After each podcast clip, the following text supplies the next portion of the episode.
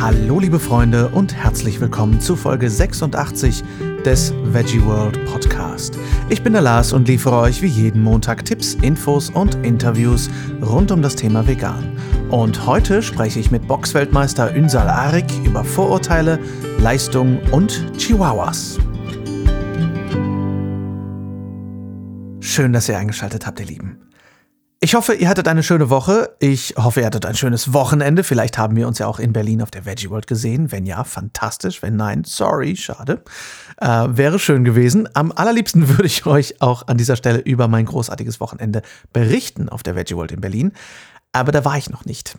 Denn ganz genau, heute ist mal wieder Zeitreise angesagt, da ich diese Folge für diesen Montag vorbereiten musste, äh, da ich das ganze Wochenende unterwegs bin und den Podcast nicht so knackig frisch wie sonst, sondern ein bisschen konserviert an euch ausliefern muss. Äh, das Wochenende wird nämlich vollgepackt gewesen sein. Ich habe bzw. hatte Zeitreise, ihr wisst schon, äh, Interviews mit unter anderem Lea Green vom Veggies Blog, Veganschef Jan Bredak, äh, Slady Asato von The Planters, Alex von Hier kocht Alex und und und. Ich sage nur, freut euch auf die zukünftigen Folgen. Mal so als kleiner Teaser vorweg.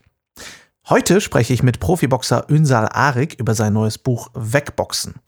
Mit V, ist ja, ist ja klar, ist ja ein Vegan-Buch. I know. Aber das Buch hat es in sich, vor allem durch Ünsals Geschichte. Ich durfte Ünsal im April 2018 treffen, wo ich die Coverfotos für das Buch fotografiert habe. Und was er zu erzählen hat, ist wirklich ganz einzigartig.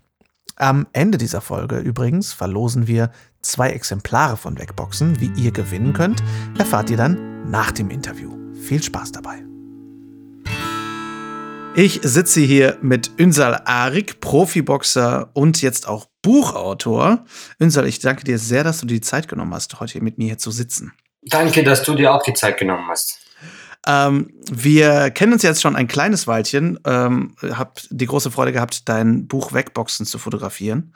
Und ähm, möchte aber da erst später ansetzen, sondern würde erstmal mit, gerne mit dir drüber reden, wer du eigentlich bist und was du eigentlich machst. Also vielleicht für diejenigen, die dich noch nicht kennen, stell dich doch ganz gern mal vor. Wie du schon so schön gesagt hast, äh, mein Name ist Ünsal Arik. Ich bin ein gebürtiger Oberpfälzer, äh, stamme aus einer türkischen Familie.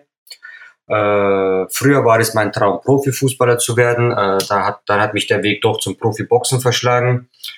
Und manche kennen mich vielleicht auch mit meinem politischen Engagement, dass ich halt mich sehr stark für Menschenrechte einsetze.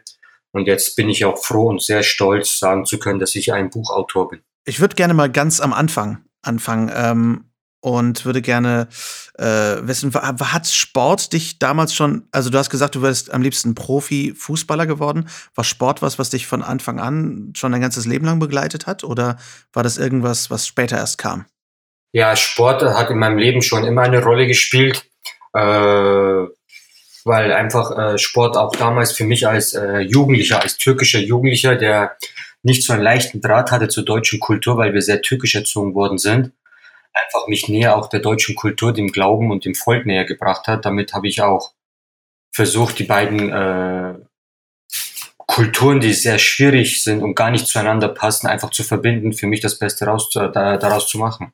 Wie hat es für dich angefangen? Ich meine, ich weiß natürlich ein bisschen schon über dich auch unter anderem aus dem Buch, ähm, aber ich sag mal, veganer Profiboxer war jetzt nicht unbedingt das, was dir damals so in den Sinn gekommen ist. Du hast ja vorher eher eine, eine ganz andere Lebensphase gehabt. Magst du mir darüber erzählen? Ja, also das Buch ist für mich so besonders, weil ich noch vor einigen Jahren zu denen gehört habe, die über Veganer geschimpft haben, weil es einfach für mich eine unbekannte Welt war und leider Gottes muss ich sagen, äh, gibt halt einfach zu viele Idioten auch unter uns Veganer, die mir das Ganze sehr falsch repräsentiert und zu radikal repräsentiert haben und versucht auch vorzustellen. Drum habe ich auch wie die meisten Nicht-Veganer einfach erstmal geblockt und naja, und äh, de, das war zuerst mal das eine, warum ich vielleicht mich nicht früher zum veganen Leben entschieden habe.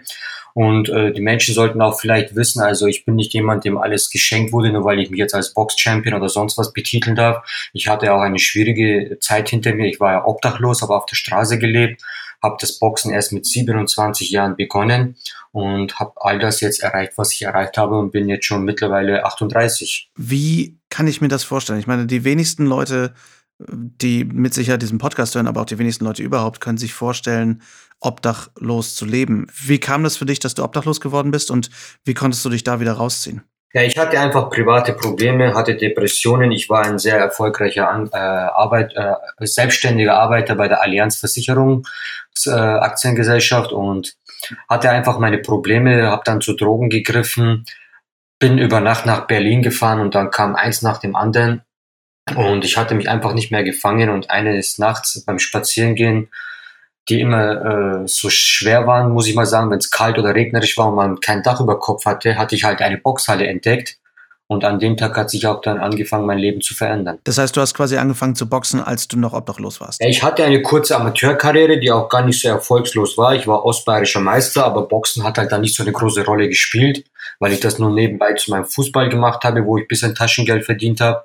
Und dann habe ich das Amateurboxen auch aufgehört, weil ich mir dachte, ach, was bringt das, äh, außer paar Turniere und etc. Bist ja schon fast 27, 28 Jahre. Und dann hatte ich es aufgehört und dann kam das Boxen erst in Berlin wieder. Aber wie kam das, dass, dass du deine äh, Fußballkarriere auch aufgehört hast? De, wenn das ja eher eigentlich so dein Fokus war. Fußball und Boxen ist ja nichts, was da jetzt so ähnlich ist, dass man denkt, ach, ich wechsle einfach von Basketball zu Fußball oder so, wobei das ja auch zwei komplett unterschiedliche Sportarten sind. Bei Fußball muss ich sagen, äh, da hatte mir Gott wirklich äh, jedes Talent gegeben, was man, was man als Fußballer benötigt ich war wirklich sehr talentiert, ich war auch gut und erfolgreich. Ich hatte es äh, zu einem Spitzenclub wie Fenerbahce Istanbul geschafft. Ich hatte auch bei Jan Ringsburg in der Jugend gespielt, beim jetzigen Zweitligisten.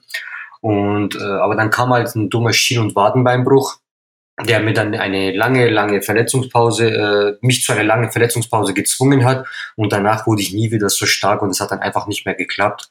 Bis äh, dann habe ich halt nur noch äh, im Amateurbereich bisschen gekickt, um ein bisschen de, das Taschengeld zu fördern. Ja, das klingt ja wirklich wie ein sehr äh, bedeutsamer Schicksalsschlag, ne, wenn das vorher dein, deine Karrierewunsch war. Ja, mich hat es ja niedergeschlagen, weil ich 17 Jahre war oder 18 dann diesen Schienbeinbruch hatte und mir lag schon ein Profivertrag auf dem Tisch aus der Türkei.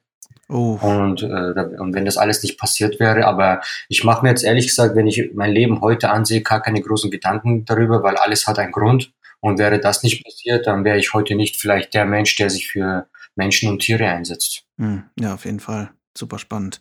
Ähm, wie hast du es dann äh, geschafft, damals dich quasi aus der Obdachlosigkeit rauszuziehen? War das übers Boxen oder ähm, hat dir das Boxen einen Halt gegeben, wo du sagst, dass, dass du deine Stabilität gewonnen hast? Oder wie kam das? Naja, äh, bevor ich das so dramatisch darstelle, man darf nicht vergessen, also ich habe eine super, super Familie. Wir haben auch in Passberg zwei Häuser. Also sprich, mein Vater hat ein Haus und äh, mein Bruder hat ein Haus.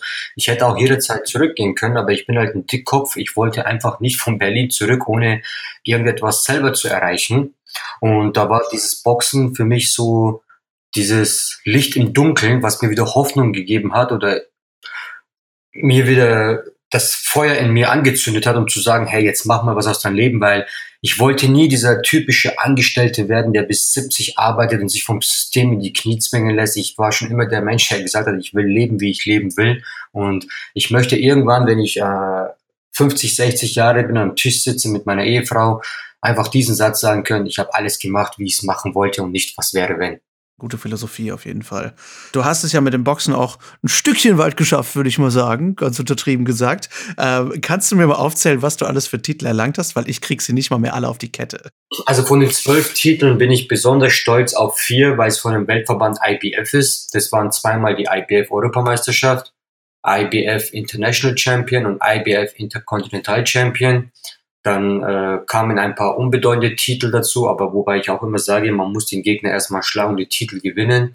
Das war die internationale deutsche Meisterschaft, WBF International Champion, äh, UBF äh, zweimal Europameister, GBU Weltmeister und zweifacher WBU Weltmeister. Das ist und das alles, ja, wie du schon gesagt hast, nicht unbedingt in einem klassischen Alter. Ne, wie, wie das einige sonst machen. Wann, wann, ich sag mal, wie alt oder wie viel jünger sind so deine durchschnittlichen Kontrahenten? Es kommt immer drauf an. Also das Schöne am Sport ist ja, äh, Sport ist nicht mehr wie früher, wo die Menschen mit 30 in Rente gehen. Sport ist ja auch eine Wissenschaft geworden.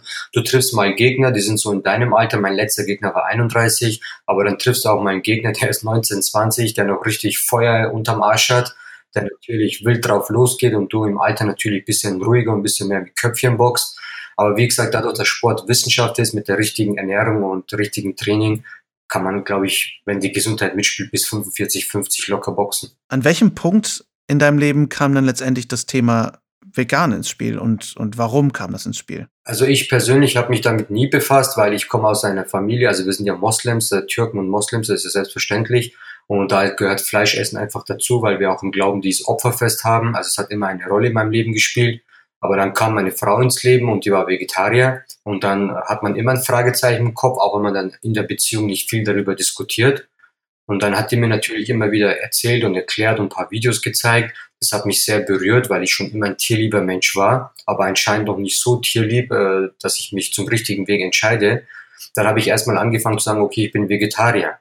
Aber äh, dann kam äh, mein kleiner Hund ins, in unser Leben, der jetzt mittlerweile vier Jahre ist, der Oscar, der auch im Buch äh, für jeden zu sehen ist.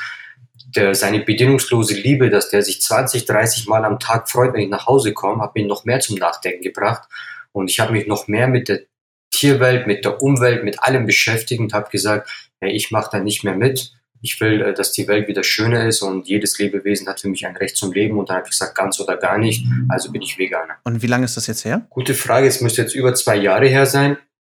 Äh, und da kann ich aber auch jedem sagen, weil immer viele sagen, es ist alles so einfach. Also für mich war es der Weg durch die Hölle. Also es war nicht einfach, von im Leistungssport einen gewohnten Körper, der eine einseitige Ernährung hat, auf einmal ins Vegane umzustellen. Nicht, weil es Vegane jetzt schlecht war, sondern weil ich einfach nicht wusste, was ich essen soll woher ich meine Energiequellen bekomme. Aber es hat so um die drei bis sechs Monate gedauert.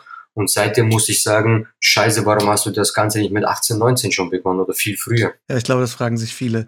Ähm, wie, wie hast du denn dann deine Balance gefunden, wenn du sagst, du hast am Anfang nicht so wirklich die Ahnung gehabt, was du da tust? Ähm, hast du dir irgendwo einen Personal Trainer geholt oder, oder den hast du wahrscheinlich eh gehabt, aber hast du einen Ernährungsberater geholt oder hast du Bücher gelesen oder wie hast du dich informiert? Ja, erstens habe ich natürlich viel gelesen, im Internet recherchiert, aber auch ein Profisportler braucht Hilfe. Da habe ich einen Ernährungsberater dazu gezogen, der mir natürlich erklärt hat, welche Gemüsearten, welche Hülsenfrüchte oder dass er mir erklärt, äh, hey, eine Linsensuppe hat mehr Protein als Fleisch. Das sind alles Sachen, damit beschäftige ich vorher nicht, weil äh, ich sage mal so, der Mensch, der nur äh, Hühnerfleisch gekannt hat, äh, über 30 Jahre, denkt halt, ey, Hühnerfleisch, das ist es gewesen. Ne? Und äh, das brauchst du vor dem Training, nach dem Training. Mir wurde halt auch alles extra erklärt. Man hat mir Blut abgenommen und dann hat man auf mir auf Gramm genau gesagt, das und das musst du essen. Und seitdem funktioniert's auch. Und wenn man ein Leben dann natürlich kontinuierlich täglich lebt, wird man auch, entwickelt man sich selbst als Mensch. Und heute denke ich, könnte ich selber Sportler beraten, wie sie sich vegan am besten zu ernähren haben. Und ähm, hast du das Gefühl, du meintest gerade, du wünschst, du hättest das schon früher, früher gemacht. Ähm, hast du in deiner Leistung wirklich einen Unterschied gemerkt? Äh, sagen wir mal gar nicht Leistung, also weil meine Gegner, die sind ja auch topfit, auch äh, die sind ja Fleischesser. Aber ich merke zum Beispiel, ich nehme ja keine so sehr ungesunden Fette zu mir und allein wenn ich die normale Milch mit der Sojamilch vergleiche, ich habe einfach viel mehr Power. Ich fühle mich nicht mehr so schlapp äh, mit den ganzen ungesunden Fetten, die ich früher gehabt habe. Ich bin immer voller Energie. Ich kann vier, fünf, sechs Mahlzeiten zu mir nehmen, ohne dass ich äh, einfach dick oder fett werde, wie ich es früher geworden bin.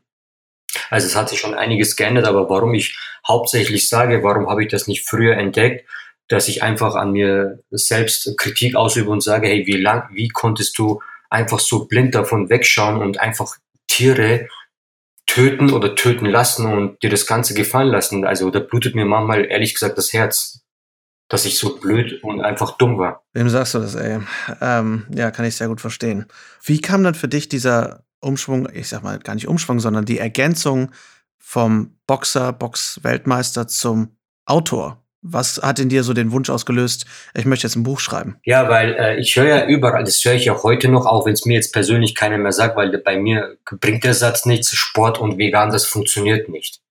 Dann dachte ich mir, hey, ihr groß, äh, ihr großkotzigen Typen, wenn ihr das alle behauptet, dann wird einfach mal ein Boxer, der Leistungssport betreibt und wirklich knallhart trainiert und der Leistung zeigen muss, wird es euch mal dann in einem Buch zeigen, wie es funktioniert. Und ich möchte einfach diese ganzen äh, falschen Eindrücke zur Seite räumen und der Beweis sein für viele Menschen, äh, vegan und Sport funktioniert. Weil wir brauchen zum Beispiel Menschen wie Nico Ritonau, die, die uns erklären, warum, wieso, weshalb das gegessen werden muss. Dann brauchen wir auch die super Vegan-Köche, die zeigen, wie kocht man vegan, weil das wissen viele Menschen auch nicht. Und dann muss es Menschen wie mich geben, die sagen, vegan und Sport funktioniert. Und was können wir in deinem Buch so finden? Im Buch kann man einiges finden. Das Interessanteste, glaube ich, ist auch die Kurzgeschichte über mich, damit die Leute sehen, wie aus einem Menschen, der in seiner eigenen Welt gelebt hat, plötzlich so weltoffen werden kann und äh, auch seine Ziele erreichen kann, wo man mit 27 denkt, da ist eigentlich alles vorbei und man sollte lieber arbeiten und auf die Sicherheit schauen.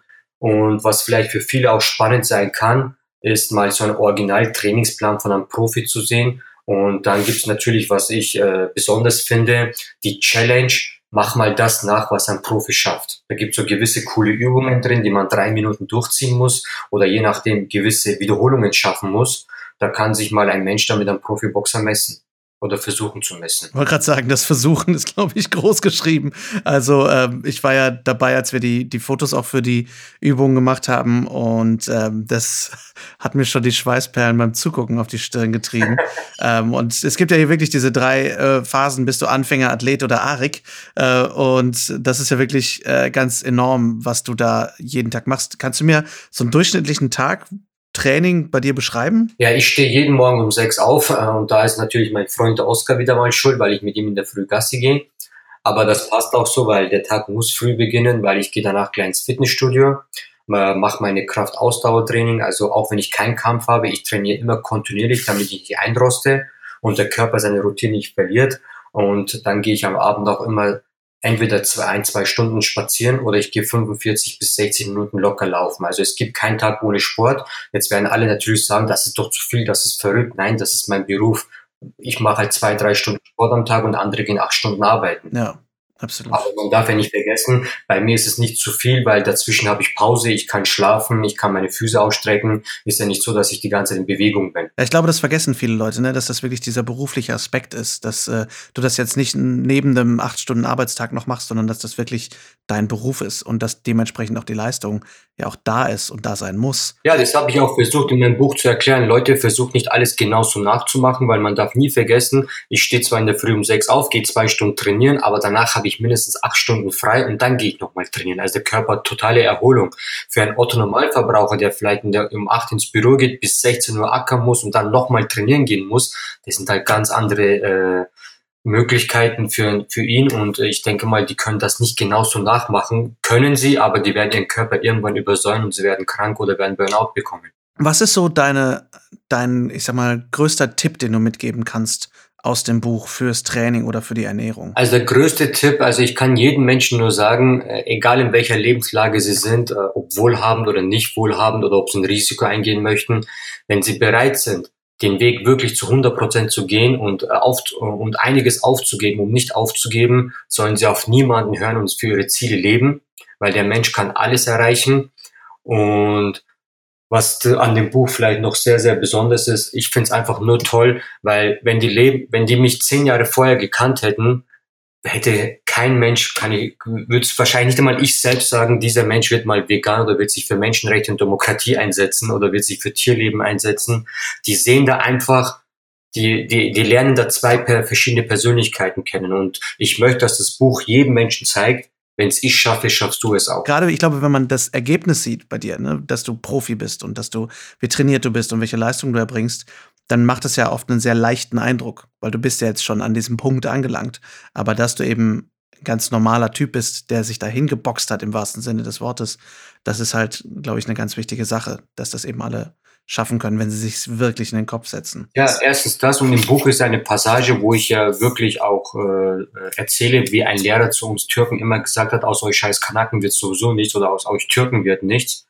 Und man, heute bin ich jetzt ein Türke, ich habe keinen Schulabschluss, weil es mir damals einfach nicht wichtig war, weil ich auf der falschen Bahn war mit einer Clique. Aber heute sitze ich bei ZDF mit Politikern und diskutiere über die, über die Weltpolitik, bin jetzt Buchautor geworden und bin ein Champion, der sich für Menschenrechte einsetzt.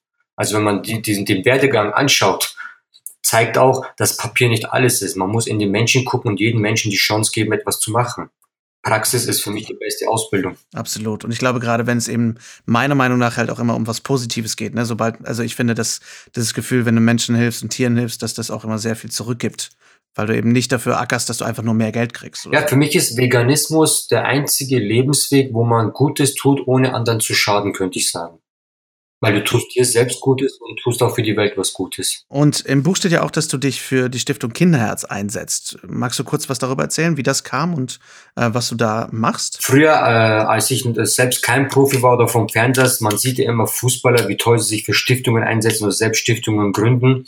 Und das habe ich immer sehr bewundert. Und in meinen Augen hat jeder, hat jede Person, das in der Öffentlichkeit steht, die Pflicht, seinen Namen für gute Zwecke einzusetzen. Und ich, mein Name ist mittlerweile so groß, es macht viele Türen auf. Ich kann für die Stiftung viel Geld besorgen und ich mache das auch wirklich sehr, sehr gerne, weil ich habe schon viele Kliniken der, von der Stiftung Kinderherz besucht und da musst du dir so vorstellen, da sind neugeborene Kinder, aus denen schon 30, 40 Kabel und Röhre rausgucken, weil die nach der, nach der Geburt gleich frisch operiert wurden.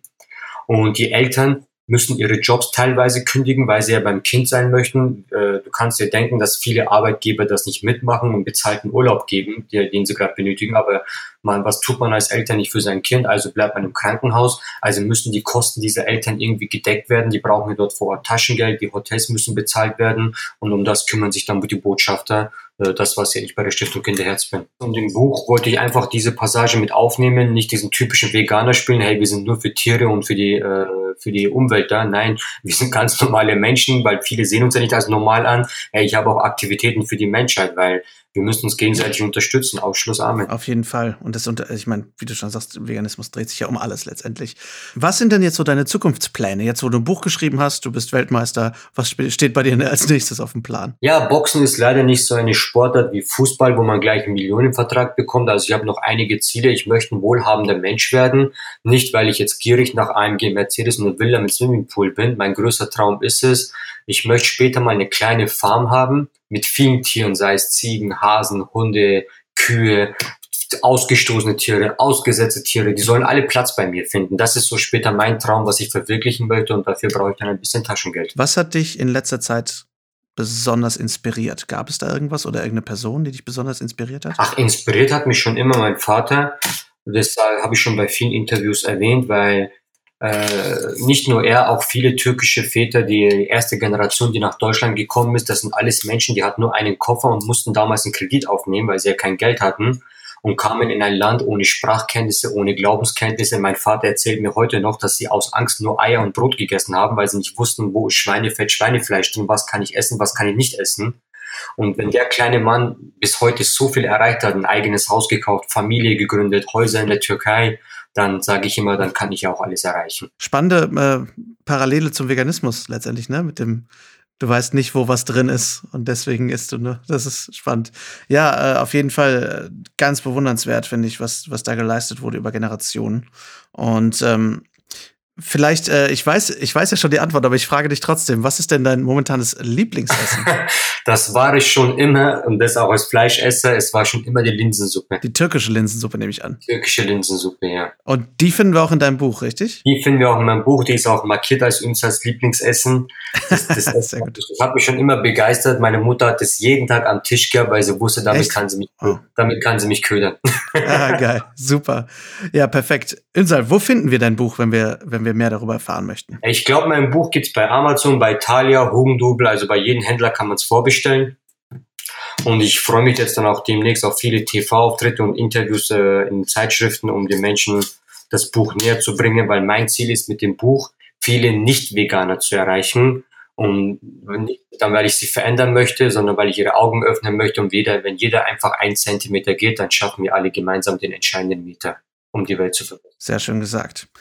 Ünsal, ich danke dir sehr für deine Zeit. Vielen Dank, dass du dabei warst und ich wünsche dir auf jeden Fall sehr viel Erfolg. Dankeschön. Und um euch mal einen etwas umfangreicheren Einblick in das Buch zu verschaffen, äh, auch wenn ihr es nicht sehen könnt, ich habe das Buch direkt hier in der Hand. Ganz genau. Und äh, einfach nur, um euch einen kleinen Überblick zu verschaffen. Wir haben hier Fantastische Fotos im Buch übrigens.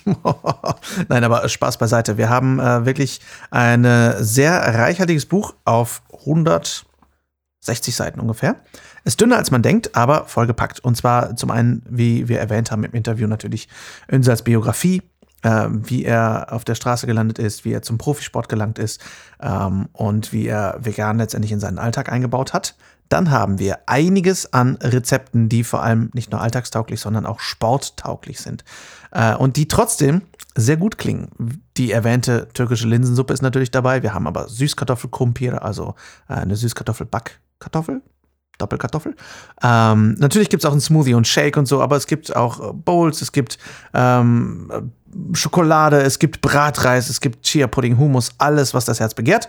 Und es gibt auch einen Trainingsplan. Das heißt, wenn ihr dachtet, hey, ich wollte eh mal irgendwie wieder mit Boxen anfangen oder mit Kickboxen oder mit Sport allgemein ähm, und wollte das ganz gerne mal vegan angehen, hervorragend, dann ist das Buch definitiv etwas für euch. Wenn das jetzt Lust auf mehr macht, dann erfahrt ihr mehr zu dem Buch auf der Verlagsseite des Grüner Sinn Verlags, den wir übrigens auch schon im Interview hatten und der komplett vegan ist by the way. Und der Link dazu ist in den Show Notes. Und wenn ihr es jetzt gar nicht mehr erwarten könnt und gerne ein Exemplar in den Händen halten möchtet und noch dazu ein signiertes Exemplar, kein Problem. Wir verlosen zweimal Wegboxen an euch. Wie ihr mitmachen könnt, erfahrt ihr im Detail. Und jetzt habe ich euch angeteasert am Anfang, aber jetzt muss ich euch noch mit mal anteasern. In Detail erfahrt ihr das Ganze in unserem Facebook-Post zu diesem Podcast. Der Link zur Facebook-Seite und den Teilnahmebedingungen ist natürlich in den Show Notes. Ich hoffe, die Folge hat euch gefallen. Schreibt mir wie immer gern eure Fragen, Themen, Wünsche und Gedanken an lars.veggieworld.de oder bei Instagram at larswalterofficial folgt uns da auch gerne oder mir. Ich benutze jetzt schon das realistische Wir. Nein, folgt mir da sehr gerne, wenn ihr auf dem neuesten Stand bleiben möchtet und folgt uns natürlich auch sehr gern at official VeggieWorld. Außerdem könnt ihr natürlich auf veggieworld.de vorbeischauen. Da gibt es den Blog, es gibt das Podcast-Archiv, was ich auch immer wieder empfehle, wenn ihr gerade neu dazugestoßen seid und, und, und. Zum Beispiel, wo auch die nächste VeggieWorld in eurer Nähe ist. Wir hören uns nächsten Montag wieder. Da spreche ich mit Ria Rehberg von nicht mehr Animal Equality, sondern Million Dollar Vegan, eine Kampagne, die dieses Jahr für sehr viel Aufsehen gesorgt hat. Und darüber spreche ich mit ihr. Es wird super spannend. Ich freue mich sehr drauf. Bis dahin wünsche ich euch eine schöne Woche. Vielen Dank fürs Zuhören. Ciao, ciao.